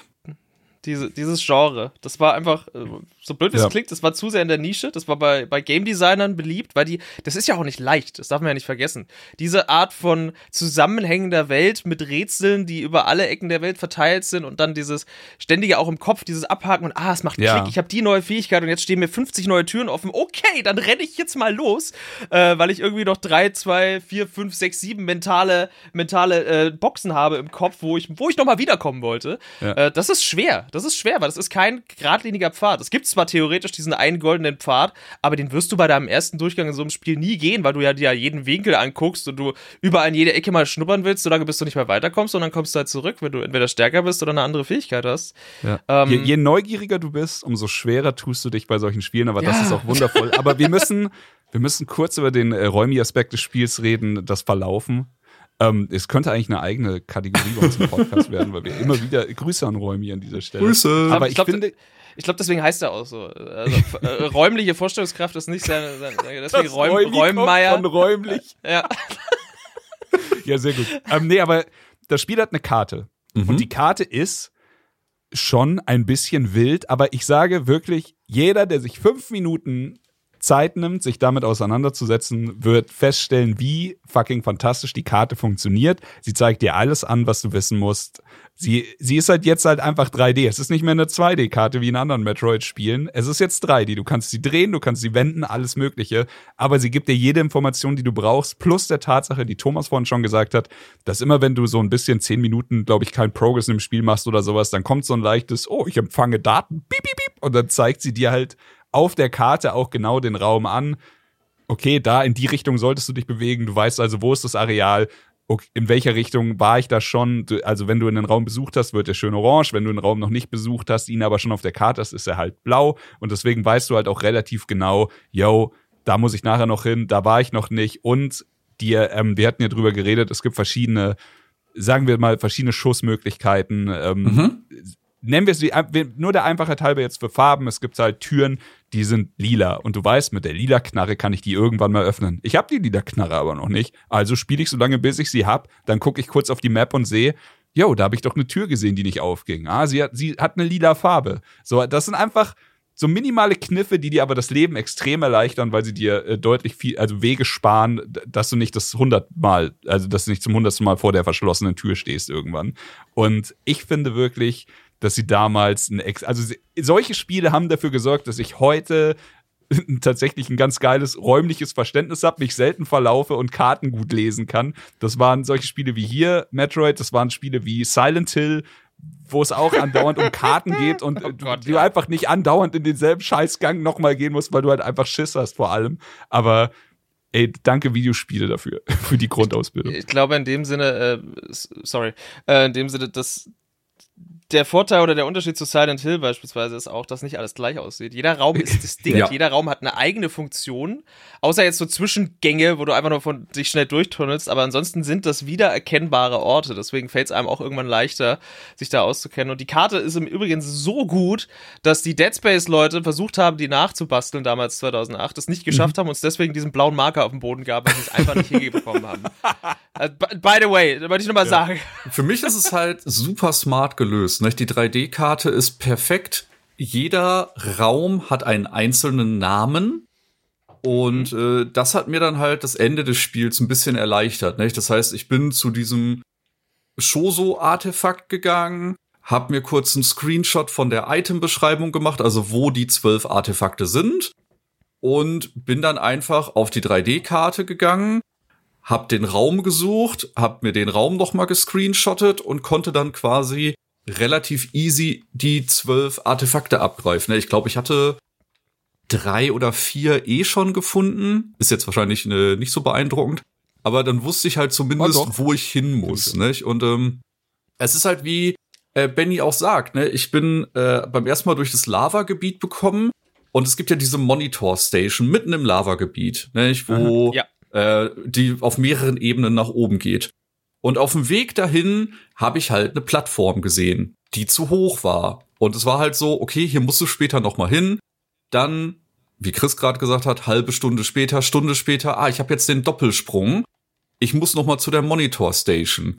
Und in dem Fall hat das dann dazu geführt, dass man da schon mal relativ früh ein Shoso-Artefakt gefunden hat, weil es halt wirklich so, ne, du siehst die Plattform, wenn du da lang läufst und du weißt, okay, da muss ich auf jeden Fall noch mal vorbei. Und worauf ich eigentlich hinaus wollte, ich finde das Map-Design richtig, richtig gut. Und ich schwöre, ich habe mich in Hollow Knight hundertmal mehr verlaufen, Ja. Mhm. weil da du halt wirklich diese Bestrafung hast, in Anführungsstrichen, dass du die Map kaufen musst, dass Progress nur gespeichert wird, wenn du dich an der Bank hingesetzt hast, dass du dir die Marker vorher kaufen musst, um dir Wegpunkte für später zu setzen. Das hat mich damals wesentlich mehr verwirrt, äh, mich in Hollow Knight zurechtzufinden, als jetzt die äh, 5, 6 Level. Das muss man ja auch sagen. Die sind auch nicht riesengroß, nicht? Also äh, jedes Areal, wenn du da von Anfang bis Ende durchläufst am Ende, dann kostet dich das fünf Minuten. Klar, beim ersten Mal bist du ein bisschen länger unterwegs, weil du noch nicht alle Ja. Fähigkeiten hast. Aber das sind halt immer kleine Schlauchräume, die aneinander aufbauen. Täuscht halt eine größere Spielwelt vor, als sie dann final wirklich ist. Aber das ist halt super smart gemacht, finde ich. Da merkt Ja, man halt es wieder, dass es ein 20 funktioniert. Jahre altes Spiel ist. Genau, Genau. und es funktioniert halt wirklich sowohl in, in äh, 2D, also das ist ja auch was, was man in einem Ori oder so oft macht oder in Dread jetzt, um bei Metroid zu bleiben. Am Ende kommst du an einen Punkt, da läufst du einfach durch. Am Anfang brauchst du für den Weg eine Stunde und auf dem Rückweg, sagen wir mal, einfach jetzt, äh, keine Ahnung, am Ende vom Spiel dann machst du das halt, wie, wie du sagst, in fünf Minuten. Du hast die Möglichkeiten, du hast meinetwegen Enter, äh, also diesen, diesen Grappling-Hook und schwingst dich einfach durch, kürzt dadurch ab. Du hast so viele Speed-Möglichkeiten, du hast den Boostball, du kannst dich an Magnet, also an diesen Magnetbahnen hängen. Ähm, ich lieb das. Auch einfach die ganzen Gebiete dann nochmal zu sehen, nochmal kurz zu gucken. Und hier ja auch, ja, es ist nervig, am Ende nochmal zwölf Artefakte zu sammeln, aber ich hab's geliebt, weil ich sowieso nochmal durch alle Areale gegangen Ja. wäre, weil ich mir dann eben die ganzen Missile-Container und sowas geholt hätte. Zum- und Zum Äh, Im Gegensatz zu früher, äh, du hattest teilweise Türen, also das Spiel hat ja deswegen so viele Türen, um auch Ladezeiten zu ja, ja, das war beim Gamecube so, ja. Genau, und beim Gamecube, ne, aufgrund optischer Disk sozusagen, der hat sich da immer einen abgeladen und von der Disk zu lesen. Das heißt, du hattest manche Türen, die wirklich infamously dafür bekannt waren, dass sie dich aufhalten. Und das ist ja hier auch nicht mehr so. Die Version, dadurch, dass sie jetzt auch äh, auf dem Gerät läuft, auf dem sie läuft, sozusagen flutscht dadurch. Bei keiner Tür hattest du eine Wartezeit, keine Sekunde, äh, was im, wie gesagt, im Original nicht der Fall war. Dementsprechend auch hier, das ist viel, viel nahtloser. Die Erfahrung steht sich viel weniger selbst im Weg. Du merkst auch irgendwann, dass die ganze Welt so designt ist, an, wie Thomas schon gesagt hat, an Orten, wo er vorher einfach durchgelaufen ist, bis er gerafft hat, hä, das ist ja eine U-förmige, das ist ja ein O, da kann ich ja boosten. ähm, und das, diese, diese Erkenntnis hast du immer wieder, dass die Welt teilweise auch so kleine Vorsprünge, so, ah, da komme ich jetzt mit dem Doppelsprung hoch und kann das abkürzen. Einfach so, so, so Ja. kleine zwei, drei Jumps, die dann einfach alles verkürzen und das ist, ähm, ja, also das Backtracking ist da, gehört zum Genre. Gegner respawnen natürlich auch in jedem Raum neu. Äh, Das kann einen auf den Sack gehen. Man könnte auch dieses Sammeln der Chozo-Artefakte als Spielzeitstreckung bezeichnen, auch wenn man es böswillig betrachten möchte. Klar, das, das sind Kritikpunkte, das, dem muss sich der Titel stellen. Aber die, die Welt und die Belohnungen, die du in dieser Welt findest und das Erkunden eben so belohnenswert machen, sorgen dafür, dass ich über diese vermeintlichen Kritikpunkte so wohlwollend hinwegblicken kann, dass mich das nicht stört, wie Chris schon gesagt hat. Ich wollte gern da nochmal durchgehen. ja, ja. Äh, Eine Sache, die ich jetzt ansprechen muss, ohne dass sie wahrscheinlich zu irgendeinem Thema passt, aber wie, wir hatten ja schon gesagt, man findet immer wieder irgendwelche Upgrades. In dem Fall bei Metroid weiß man auch, gibt's immer den Morphball. Der Morphball kann sich dann noch weiter upgraden. Irgendwann kannst du krasse Bomben schmeißen und irgendwann kannst du mit so einer, also ich glaube Spiderball heißt es dann hier, dass du mit so einer Art Magnettechnik an so Bahnen lang fährst. Und das ist eine Sache, die hier ähm, in dem 3D deutlich die Nase vorn hat zu einem 2D-Ding, weil ich hab's geliebt, diese fast schon Marble Madness ähnlichen Parcours mit dem Morphball zu machen, mit Sprüngen, mit Ausbalancieren, nirgendwo runterfallen und dann sich hier an die Wand halten, loslassen, irgendwie wieder. Es gibt einen Raum, der quasi ein riesiges Morphball, so das Spider-Ball-Rätsel ist, weil man sich einfach durch den ganzen Raum navigiert und immer wieder irgendwo fallen lässt, irgendwo hochrollt, irgendwo, irgendwo langklettert und sowas. Und das hat mir hier in Prime extrem gut gefallen. Jetzt kann ich nur sagen, ich habe zwei und drei noch nicht gespielt, aber ich hoffe, da kommt noch, Du wirst- äh, du wirst da gibt's zwei sehr lieben. viel, sehr viel Morph-Action. In, in, in zwei gibt's, gibt's komplette Bosskämpfe, die du auf, mit dem Morphball besiegen Ja. Das ist insane. Also deswegen sage ich jetzt, sie haben alle Mechaniken, die du hier äh, kennengelernt hast im, im Metroid Prime 1, haben sie im zweiten genommen und verfeinert und besser und weiter gedacht. Das Oh, ist geil. lächerlich. Deswegen, ich hoffe, wie gesagt, für euch hoffe ich, dass der Zweier sehr schnell kommt. Ich muss, Ey, wie gesagt, ganz nur in den ehrlich, Schrank Glaubt ihr, greifen. das ist jetzt ein Testballon Zweier- oder haben die alle drei gleichzeitig entwickelt? Also, wenn man den Gerüchteküchen Glauben schenken darf, dann ist ja die, also das, das, das brodelt ja schon seit 2021 im Endeffekt. Das äh, Metroid Prime 1 sollte, war zumindest eher so äh, Remake bekommen, das Remake-Treatment und 1 und 2 sollten dann eher wie das, was wir jetzt eigentlich haben, als Remaster noch hinten hinterhergeschossen werden, nur so mit äh, quasi auf 1080p hoch, äh, nichts Besonderes. Das ist jetzt wirklich die Frage, ob sie das so gemacht haben mit dem Plan, weil wenn man natürlich wieder auch ganz zynisch drauf blicken will, könnte man sagen, ja toll, jetzt verkauft uns Nintendo drei Spiele einzeln im besten Fall, äh, wofür sie auf der Wii U und auch sonst eigentlich nur eine eigene Collection äh, die an die Hand gegeben haben für 60 Euro. Ähm, ja, sehe ich, aber ich hoffe, dass sie so clever waren und diese Arbeit, die ja jetzt gemacht wurde, das war ja jetzt auch das, dieses Remaster, wurde ja sowohl von Retro als auch einem anderen Studio entwickelt. Die haben das dann quasi ausgelagert, weil Retro ja dann mit Sicherheit die Entwicklung von Prime 4 übernommen hat 2019. Das heißt, die waren da eigentlich schon dran, haben die Arbeit dann abgegeben und ich hoffe einfach, dass dieses Fundament und die, die, diese ganzen Assets und so weiter und die, die Beleuchtungsengine, die neue jetzt und so weiter, dass das einfach alles da ist und jetzt nicht nochmal zwei Jahre braucht, bis sie jetzt das nächste rausknallen, sondern dass man sich einfach in einem Zug dem Ganzen gewidmet hat. Zumal ja auch ähm, seitens beispielsweise so, so Homepages wie der, wie der USK, also unserer Prüfungsinstitution, die Prüfung von Metroid Prime Remastered angeblich ja scheinbar auch schon im Jahr 2021 eingereicht wurde, aber wie Nintendo so ist, die lassen Titel, die fertig sind, halt auch einfach mal rumliegen. Ja.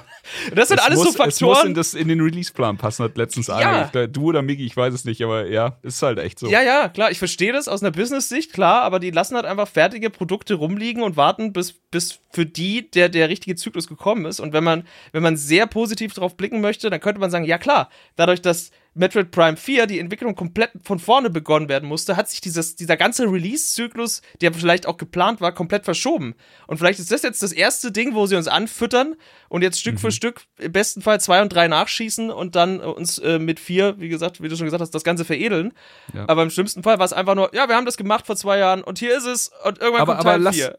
lass romantisch bleiben bei der Ja, Sache, denn sehr. Es, es ist wirklich perfekt. Jetzt, also ich meine, die Engine kann bitte so bleiben, die, die, die Lighting, alles, alles ist cool, die Assets, so jetzt halt in dem Stil von dem Metroid Prime jetzt einfach 2 und 3 und meinetwegen, lasst euch meinetwegen auch echt noch ein Jahr Zeit, also bringt nächsten Januar bringt ihr 2 raus, ein Januar später bringt ihr 3 raus und dann ein Jahr später 4. Ich finde es also ich meine, wir haben es schon so oft gesehen, dass Sachen, die ähm, zeitlose Marken fast schon kaputt machen, weil sie einfach gerusht werden, weil scheiß Entscheidungen getroffen werden. So, es ist cool. Startet nochmal von vorne. Wenn Metroid Prime 4 nicht auf einem guten Weg war, wenn das scheiße war oder sowas, wer sind wir denn, dass wir entscheiden, dass wir es jetzt trotzdem wollen und dass das. Ich meine, klar, tut immer weh. Jeder freut sich auf den Scheißtitel, aber nehmt euch die Scheißzeit. So, und dann kommt eventuell wieder sowas raus, wie jetzt eins vor 20 Jahren war, also Metroid Prime 1.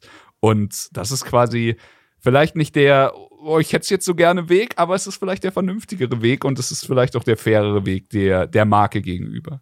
Absolut, ja. Zumal sich ja auch innerhalb der letzten, äh, allein schon sieben Jahre, sieben, sechs Jahre auch bei Nintendo die Ankündigungspolitik komplett verändert hat. Also Prime 4 wurde ja parallel eigentlich mit der Switch im selben Jahr am Ende Ja. äh, 2017 angekündigt. Sozusagen. Da haben sie quasi das noch, äh, ne, im Endeffekt hatten sie nur ein Logo, mehr gab es wahrscheinlich wirklich noch nicht. Ähm, und auch das hat sich ja komplett geändert. Die Release-Zyklen und beziehungsweise von Ankündigung bis zu Release ist auch bei Nintendo, die Zeiten werden immer kürzer.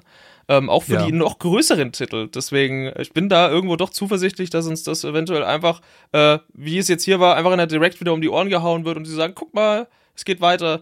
Wenn nicht, bin ich dankbar für das, was wir gekriegt haben, bin ich ganz ehrlich. Und vor allem, ich Same. bin dankbar dafür, dass dieses Spiel und diese Marke jetzt in so viele potenzielle neue Hände gelangt. Das ist ja immer das, äh, dass, dass man die Möglichkeit schafft, anderen Leuten ein Spiel ohne Hürden oder ohne größere Hürden an die Hand zu geben, wo man sagt, guck dir das mal an, das war geil, ist immer noch geil, Ja. viel Spaß damit, ich wünsche dir ein schönes Wochenende.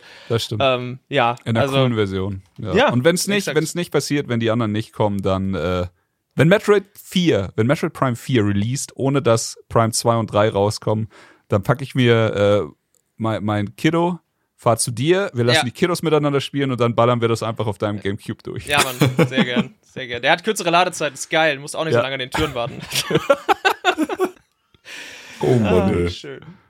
Ja, ich hoffe dann einfach auch äh, auf ein Release, vielleicht irgendwann eine schöne äh, neue Prime Trilogy, dass da eine schöne Retail-Variante vielleicht so rauskommt und äh, bin mal gespannt, was die Zeit dann noch bringt. Ja. Habt ihr noch irgendwas zu dem Spiel, was ihr unbedingt loswerden möchtet? Es gibt eine Sache, die nicht drin ist. Okay. Zumindest, ich weiß nicht, ob sie, vielleicht ist sie im Source Code noch drin und bestimmt könnte man es irgendwie hacken, außer sie haben es äh, mutwillig entfernt. Es gab damals beim Original-Release auf dem GameCube, wer sich noch dran erinnert, äh, ich hatte ja eingangs schon erwähnt, das ist parallel released mit Metroid Fusion, dem Game Boy Advance Ableger. Und auch da, Nintendo hat ja auch damals schon äh, wilde Ideen gehabt und hat auch die Verknüpfung zwischen der, der Heimkonsole und dem Game Boy äh, über so ein Linkkabel. Es gab so ein Linkkabel, was du in den Controller-Port stecken konntest im GameCube und mit dem Game Boy Advance verbinden konntest. Manchen Spielen hast du den Game Boy Advance sogar als, teilweise als Controller verwendet. Das war echt eine wilde Zeit.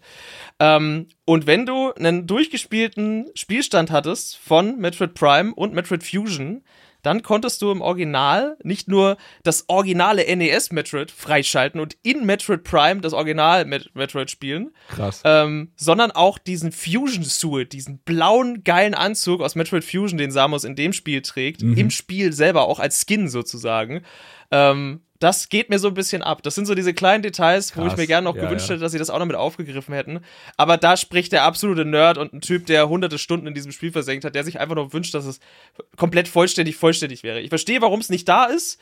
Es, es ist trotzdem schade, dass solche Kleinigkeiten dann irgendwo doch fehlen. Also, das ist, trotz all der, all der positiven Sachen ist es nicht die, die kompletteste Version, aber das war auch schon zur Wii-Version so. Also auch schon in der Wii-Version haben sie das damals rausgecuttet, weil du konntest die Hm. Wii natürlich nicht mehr mit dem Game Boy Advance verbinden. Ähm, also ja, das sind das ich glaube sind so auch, dass sie die, äh, dass sie das wahrscheinlich immer noch cool finden, was sie damals gemacht haben, aber einfach ob der Tatsache, dass der Trick nicht mehr funktioniert auf der Richtig. anderen Hardware. Zumal du ja jetzt auch auf der Switch kannst du das Original Metroid ja in dieser abwärtskompatiblen NES-Sache spielen. Ne? Also Ja. äh, die Zeiten haben sich geändert. Hier, hier ist wieder der alte Mann, der Es Der wäre sich ein wünscht, schönes dass- Easter Egg gewesen fürs Spiel beenden oder irgendwo ein Missile Tank gegen den Suit austauschen gegen die Farboption oder so. Das wäre schon nice to have gewesen. Vielleicht ist es auch drin und wir wissen es noch nicht. Also es Ich gab finde es auch ein- gut, äh, dass wir jetzt am Ende nach einer Stunde Lobhudelei auch eine Sache sehen. Ja, ja also da, Riesenenttäuschung kauft's nicht. Ja, bitte Finger weg davon. Finger weg von dem Mist. Sehr gut, sehr gut, sehr gut, sehr gut.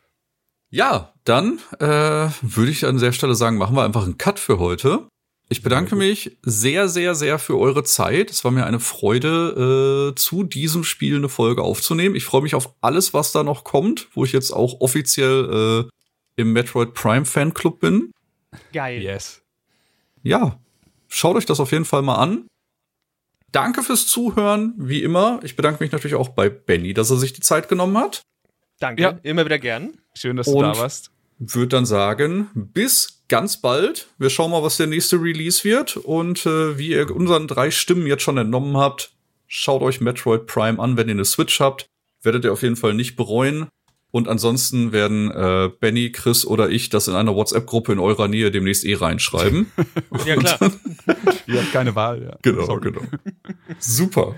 Dann wünsche ich euch noch einen wundervollen Resttag und sag bis zum nächsten Mal. Macht's gut, ihr Lieben. Ciao. Das war Darf ich vorstellen. Wenn ihr mehr von uns hören oder lesen wollt, dann schaut vorbei auf darfichvorstellen.com oder folgt uns auf Twitter unter @darfichfolgen und @darfichknipsen bei Instagram. Bis zum nächsten Mal.